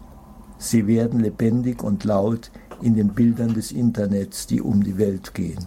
Die Opfer an der türkisch-griechischen Grenze sind keine Fremden, sondern sind Menschen wie du und ich, aber verachtet, verfolgt, gemordet. In einer unmenschlichen Welt des grenzenlosen Geldes und Profits. Doch die Opfer sind Menschen, Menschen mit allen Rechten. Zu wenige noch in der Festung Europa empören sich über den organisierten Krieg. Der Grenzschützer mit Tränengas, Blendgranaten, NATO-Stacheldraht und faschistischen Schlägertrupps gegen schutzsuchende Menschen und diejenigen, die ihnen helfen zu überleben. Grenzschützer, was für ein Wort.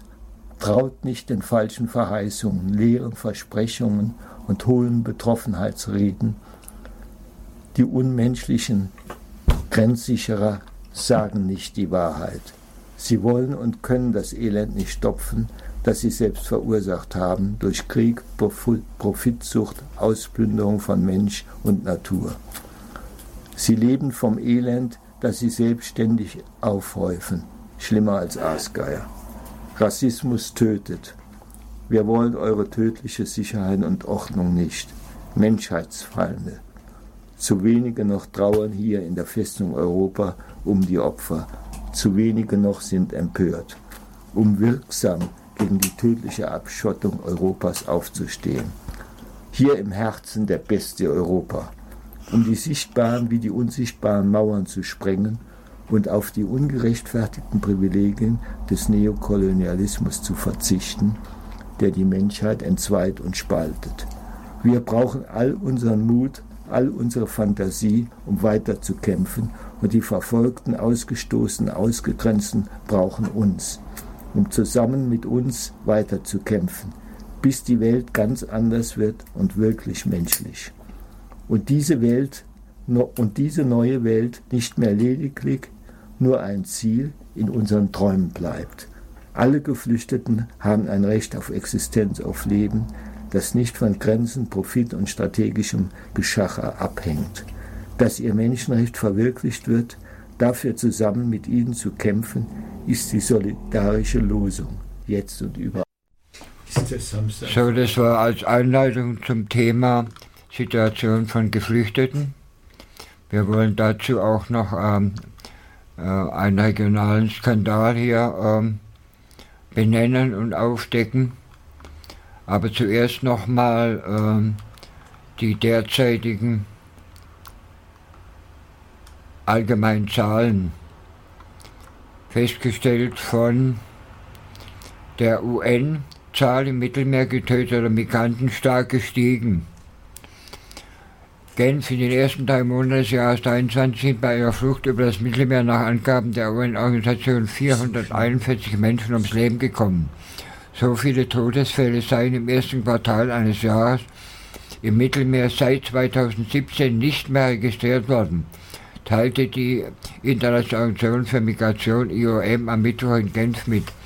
Sie führt die steigende Zahl auf Verzögerungen bei staatlichen Leitungsmaßnahmen und Behinderungen von Rettungsschiffen von Nichtregierungsorganisationen zurück. 22 waren von Januar bis März 334 Todesfälle registriert, 2017 742.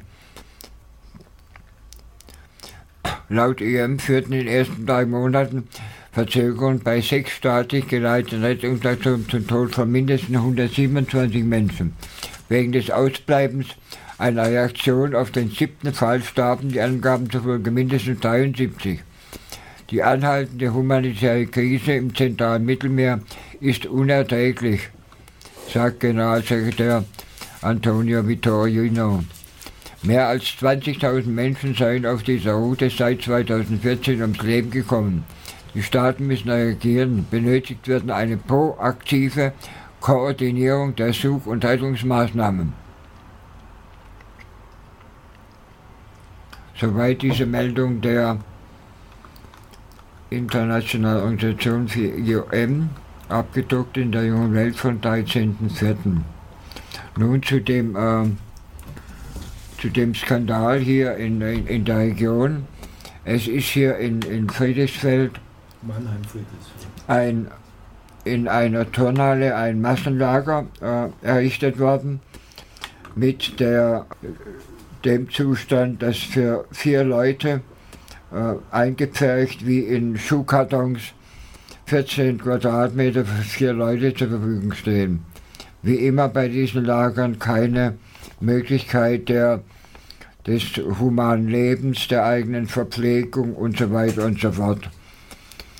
Ähm, wir versuchen vom Bündnis gegen Abschiebung diesen, äh, diese Tatsachen zu skandalisieren und versuchen auch diese Sache zu verhindern. Wir sind weiterhin für dezentrale Unterbringung. Im Übrigen spielt dabei auch äh, zwei, zwei Sachen noch. Im Übrigen spielt dabei auch ein, eine Art von Rassismus äh, eine Rolle dass ausdrücklich darauf hingewiesen wird, dass es keine Flüchtlinge aus der Ukraine sind, sondern aus den anderen Ländern.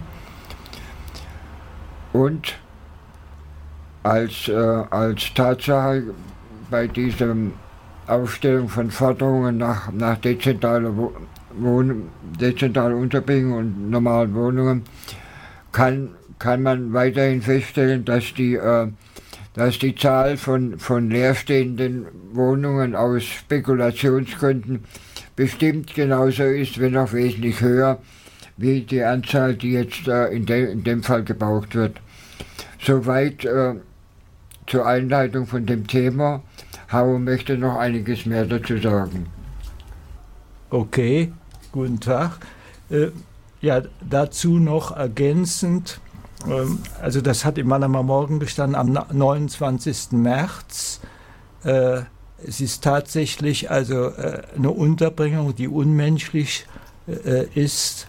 Das hat auch ein Leserbrief, der an Mannheimer Morgen geschrieben wurde, ein Arzt, ein Kinderarzt mit Recht kritisiert. Es,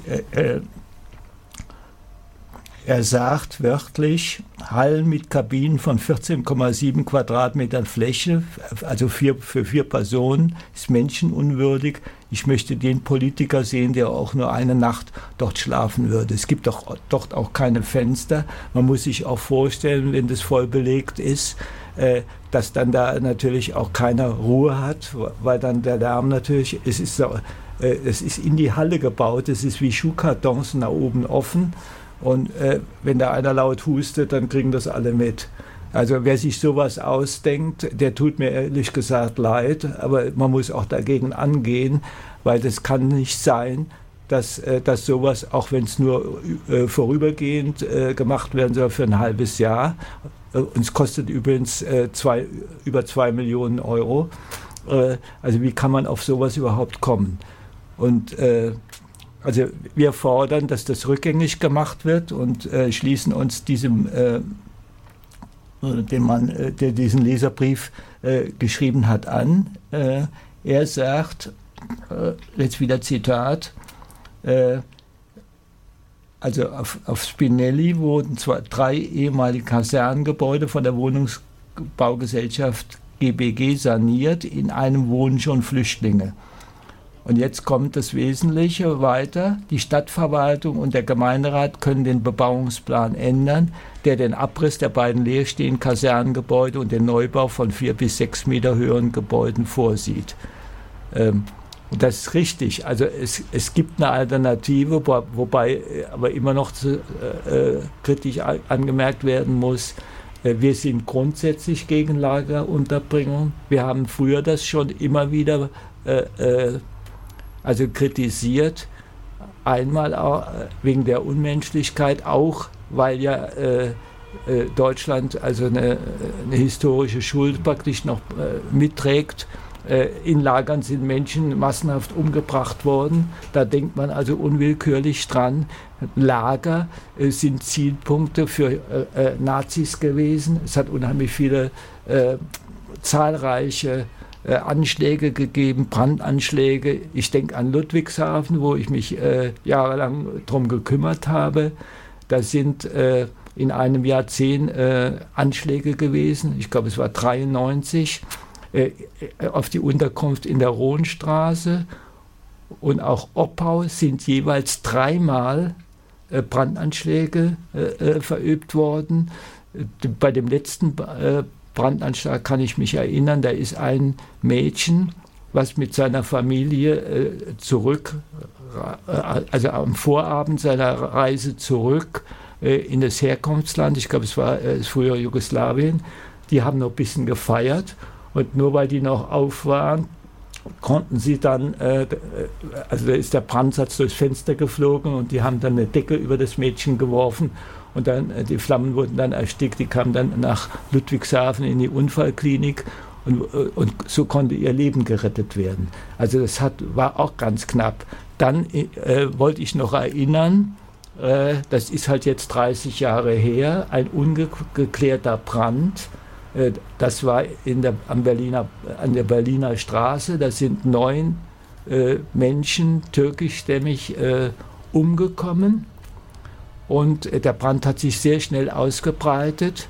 Äh, ein bekannter Nazi wohnte in der Nähe. Es waren Hakenkreuze da. Es hieß dann zwar in der Zeitung, die waren vorher schon da. Das hat aber nichts zu sagen. Äh, jedenfalls, ich habe es jetzt nochmal gelesen. Es ist anlässlich dieser 30 Jahre dieses traurigen Jubiläums. Es äh, gab es einen Film in, in SWR 2 es gab auch äh, einiges stand in der Zeitung dazu. Und äh, wichtig auch, bis heute ist dieser, Ansch also dieser Brand, muss ich sagen, dieser Brand nicht aufgeklärt worden. Und äh, viele Brände in Ludwigshafen gegen äh, Unterkünfte für Geflüchtete, auch gegen äh, Häuser, wo Migrantinnen lebten, kleine Geschäfte hatten, sind bis heute nicht aufgeklärt. Ja. Und wir haben damals schon äh, immer gesagt, äh, Lager weg. Und das sagen wir auch heute verstärkt. In dem Zusammenhang will ich erinnern, äh, das Asylbewerberleistungsgesetz, was die Lagerbringung vorsieht, was vor 30 Jahren verabschiedet wurde, äh, das äh, muss äh, geändert werden. Also diese menschenverachtenden Sachen müssen äh, äh, aufhören. Äh, dazu gibt es jetzt bundesweit eine Kampagne. Es, äh, es, gibt eine ganze Woche, das ist im Mai, ich glaube, es fängt am 20. Mai an. Asylbewerberleistung, das Gesetz abschaffen, äh, ist, ist der, ist der, da kann man das im Internet finden. und wir werden vielleicht in Mannheim, äh, wenn wir einen Stand machen am Max-Josef-Straßenfest, kann man sich schon mal merken, 20. Äh, Mai, das ist ein Samstag, dann werden wir darauf auch aufmerksam machen. Äh, Im Asylbewerberleistungsgesetz ach so, nochmal zum Lager, da fällt mir ein, ein, ein total zynischer Spruch von dem damaligen Ministerpräsidenten Speth noch ein, der ist öfters zitiert worden. Ähm, das stand in der Badischen Zeitung, so viel ich weiß. Äh, er, äh, er hat äh, gesagt, äh, also, weil Baden-Württemberg war das erste Bundesland, was diese Lager eingerichtet hat. Und und äh, spät hat, äh, das wurde zitiert, äh, in, äh, die Aussage im Interview, äh, also er hat dann noch ganz blumig äh, geredet, diese Dreistigkeit wird dann natürlich nochmal unterstrichen.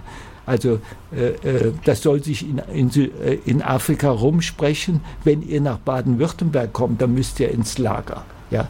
Also die, eindeutig diese Abschreckungsfunktion. Und, und Lager sind wie man dann, wenn man das äh, sich äh, nochmal vergegenwärtigt, mit diesen Brandanschlägen, die es überall gegeben hat, Lübeck, Solingen und, und, und, Lager sind äh, menschenverachtend, auch äh, gemessen an unserer Vergangenheit, das habe ich schon gesagt. Und äh, es gibt genug Leerstand, auch in Mannheim, äh, wo man äh, also die Menschen unterbringen könnte in, in, in äh, Ludwigshafen war, war, auch vor längerer Zeit schon, da waren Leute untergebracht in einem Haus und haben sich mit Nachbarn verstanden gut. Die Kinder sind in die Schule gegangen, beziehungsweise in den Kindergarten und dann haben sie die Leute alle rausgeworfen und haben äh, in, in Container untergebracht auf einem alten Schiff und alten Hotel und so weiter. Und wir haben teilweise, und der Witz war, dass da Leute untergebracht waren, die vorher äh, äh, im Lager waren und die Atteste hatten, dass für sie ein Lager unzumutbar war, die wurden auch rausgeschmissen. Und die, die äh, sie wollten sie rausschmeißen, aber wir haben dann juristisch geschafft, das zu verhindern. Also die Lagergeschichte ist eine ganz wichtige Sache, das muss man ernst nehmen.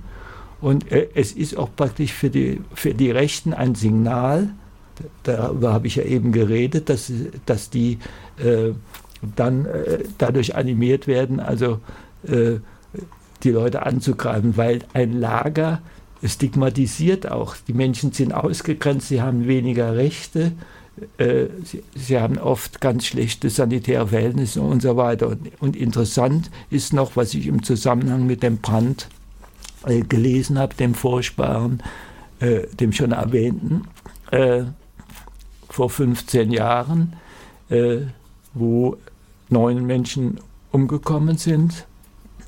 Und äh, da hat äh, im, im, Zeitraum von 17 Tagen danach hat es mehrere Anschläge gegeben auf Migranten. Das heißt, äh, äh die, die äh, Nazis haben dann, die Faschisten haben dann äh, diesen Brand zum Anlass genommen, auch wenn sie es vielleicht nicht waren, es ist ja nicht nachweisbar bis jetzt, haben sich ermuntert gefühlt, äh, in diesem äh, Text weiterzumachen.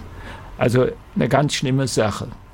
Ähm, ja, jetzt haben wir äh, hierzu schon einiges gesagt zu dieser Lagerunterbringung und nochmal kurz erwähnen, äh, dass es eine Kampagne gegen das Asylbewerberleistungsgesetz gibt. Das gehört bundesweit, äh, äh, es gehört abgeschafft. Wir wollen keine Diskriminierung und, und was auch äh, Reinhard eben schon äh, erwähnt hat im Zusammenhang mit diesem Lager, äh, was da in äh, Mannheim-Friedrichsfeld errichtet wird, wo da, der krasse Unterschied steht ausdrücklich in, in, in der Zeitung, ist nicht kommentiert. Also Menschen aus der Ukraine kommen da nicht rein. Äh, es darf keine Geflüchteten zweiter, äh, äh, keine äh, zweiter Klasse noch geben. Menschen haben alle das gleiche Recht auf ein menschenwürdiges Leben und entsprechenden Schutz. Und dafür müssen wir uns einsetzen und wir werden uns auch dafür einsetzen. Mhm. Okay. Bevor wir noch ein paar anstehende Termine von Veranstaltungen nennen, äh, können wir noch kurz reinhören in das Interview zu den äh, anstehenden Wahlen in der Türkei. Es ist die dunkelste und gefährlichste Allianz in der Geschichte der Türkei, Interview mit Kerem Schamberger zur Wahl in Türkei am 14. Mai am 14.05. gewählt, sowohl das Parlament als auch der Präsident. Ähm, ich spreche im Folgenden jetzt mit dem Kommunikationswissenschaftler Kerem Schamberger, der sich öfters öffentlich zu den Themenfeldern Türkei und Kurdistan äußert. Hallo Kerem, schön, dass du da bist. Hallo, vielen Dank für die Einladung. In der Hauptsache stehen sich bei der Wahl ja zwei Wahlbündnisse gegenüber. Kannst du uns da vielleicht kurz einen Überblick geben? So äh, fangen wir vielleicht mal mit der Erdogan-Seite an. Wer versammelt sich denn in diesem Bündnis, das versucht, ja, den Präsidenten weiter an der Macht zu halten? Genau, also das Bündnis, das sich um Erdogan gruppiert, ist das sogenannte Jumhur-Bündnis, also die sogenannte Volksallianz. Äh, hört sich besser an, als es ist. Ich würde es eher als ein Gruselkabinett der verschiedensten nationalistischen, faschistischen und islamistischen Parteien, die es in der Türkei so gibt, bezeichnen. Also auf einmal, da haben wir einmal die AKP, die, glaube ich, alle kennen, äh, deren Vorsitzender auch Erdogan ist. Äh, diese wird aber unterstützt in dem Bündnis äh, von der Partei der Grauen Wölfe, der MHP, die seit 2015 in einem informellen und jetzt äh, formellen Bündnis sich befinden. Ähm, dann ist da dabei äh, eine islamistisch-nationalistische Partei, die BBP, und dann auch unter anderem noch die Hüdapar, auf die würde ich auch gerne noch eingehen. Das ist die äh, eine Art Hisbollah-Organisation, die natürlich, äh, die nichts mit der Hisbollah in Libanon zu tun hat, aber die vor allem unter äh, einigen äh, Kurdinnen und Kurden im Osten des Landes äh, verankert ist. Das so, weil der Player Card irgendwie gerade steigt und nicht macht, was äh, wir wollen hier, äh, kommen wir gleich zu den Terminen. Und zwar gibt es zu diesem Thema äh, äh, Wahl in der Türkei, gibt es am, am 26. April 19 Uhr. Um 19 Uhr eine Veranstaltung im kurdischen Gemeinschaftszentrum in der Säuronstraße. Säuronstraße. Die Nummer weiß ich jetzt nicht. Die hat es 26. April. Säuronstraße. Frühere Apotheke, das Schild sieht man noch. Mhm. Und jetzt noch ein paar weitere Termine. Morgen veranstaltet die Hausgruppe Mannheim eine Veranstaltung mit dem Titel Deutschland, Israel, Holocaust, Nakba, Krise der deutschen Einungskultur. Vortrag und Diskussion mit Arndt Strohmeier, Autor und Journalist, Bürgerhaus Neckarstadt von 19 bis 21 Uhr. Titel Falsche Loyalitäten. Am 18., also am Dienstag, Weitere Einzelheiten könnt ihr finden auf der Webseite der, des AK Kolonialgeschichte Mannheim. Gibt es eine Veranstaltung im, im äh, Mannheim Seckenheim um 19 Uhr in der Kirche St. Clara in Seckenheim zu dem Kolonialverbrecher Theodor Seitz. Dann gibt es äh, des Weiteren eine weitere Veranstaltung des AK Kolonialgeschichte am 25. April, Mangabell im Santa Clara in Mannheim um 19 Uhr.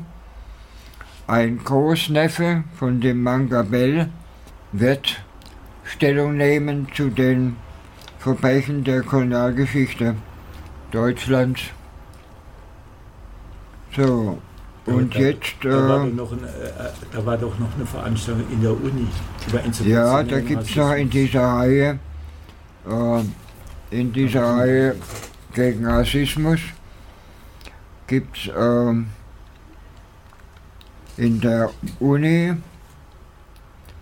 am 10. Mai Neues aus der Rassismusforschung, ja. Vortragsreihe, Historisches Institut, Lehrstuhl für Zeitgeschichte mit Dr. Juliane Karakayali Schloss Mannheim Ost, Hörsaal 169, also am 10. Mai von 18 bis 20 Uhr. In der Reihe gibt es dann noch ein, eine Veranstaltung am 24. Mai, Neues aus der Rassismusforschung, mit äh, Dr. Minu Hashemi Yekani, Rassismus und postdekoloniale Perspektiven in der Geschichtswissenschaft. Mit seiner Veranstaltung von den Naturfreunden, 22. Mai, Kaffee statt Nahrung, Open Campus, Landvertreibung für eine Kaffeeplantage, Spinelli, Platz 4. 2. Mai wollte ich. Antifa-Stadtrundgang, kolonialgeschichtliche Schiffstour. Wenn ihr weitere Veranstaltungen nachschauen wollt, könnt ihr das Kommunalinfo Mannheim. Vom 13.04. sind noch weitere aktuelle Veranstaltungen. Ich wollte noch eine Veranstaltung, eine Filmvorführung äh, ankündigen. Der DGB hat in Zusammenarbeit mit dem Archivum ist, äh, hat der Dokumentarfilmer Chris einen Film gedreht mit dem Thema, äh, was der 2. Mai 1933 für die Gewerkschaftsbewegung bedeutet.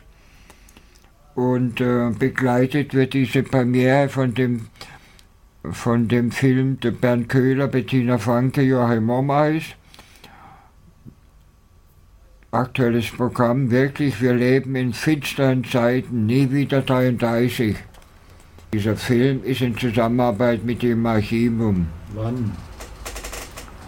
Am 8. Mai im Archivum um 18 Uhr ist die äh, Uraufführung dieses Films. So, gibt es noch weitere Veranstaltungen?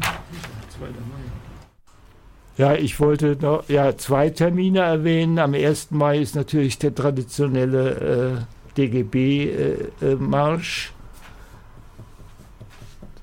Tag der Arbeiterklasse, kann man sagen.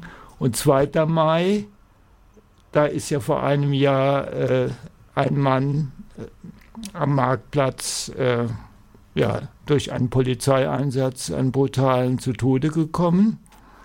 Und aus Anlass dieses äh, Ereignis, was dann am 2. Mai äh, dieses Jahres, ein Jahr her ist, gibt es eine Demo gegen Polizeigewalt zum Gedenken an AP. Und äh, ja, wir werden da äh, losgehen um 17 Uhr am äh, äh, wie heißt das, Plankenkopf, also gegenüber dem Wasserturm. Und äh, die, Dem, die, die, Demo endet äh, auf dem Marktplatz praktisch am Tatort.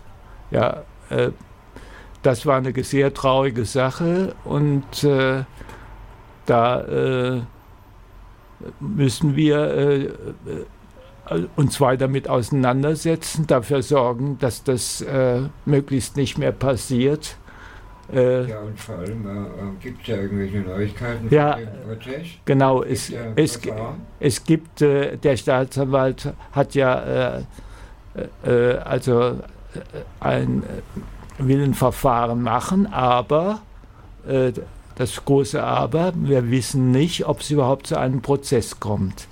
bis jetzt ist nichts terminiert, es stand nichts in der Presse vom Anwalt haben wir auch nichts gehört. Also äh, wir sind gar nicht sicher, kommt es wirklich zum Prozess, was tatsächlich ein Skandal wäre, weil es ist eindeutig äh, festgestellt worden, äh, dass der Mann eines gewaltsamen Todes starb durch infolge des Polizeieinsatzes.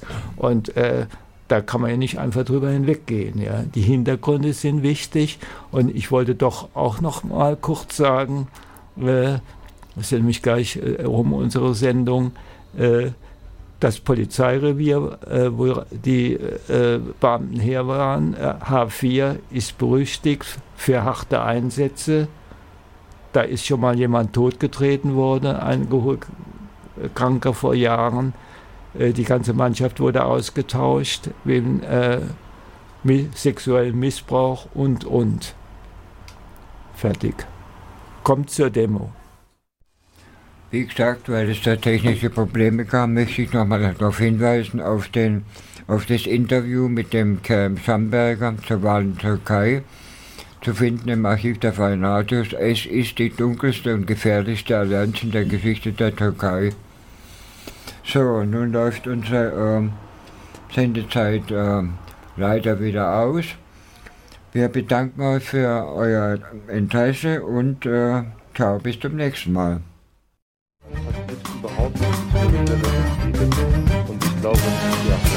In Erwägung unserer Schwäche macht die Gesetze, die uns knechten sollen. Die Gesetze seien künftig nicht beachtet. In Erwägung, dass wir nicht mehr Knecht sein wollen.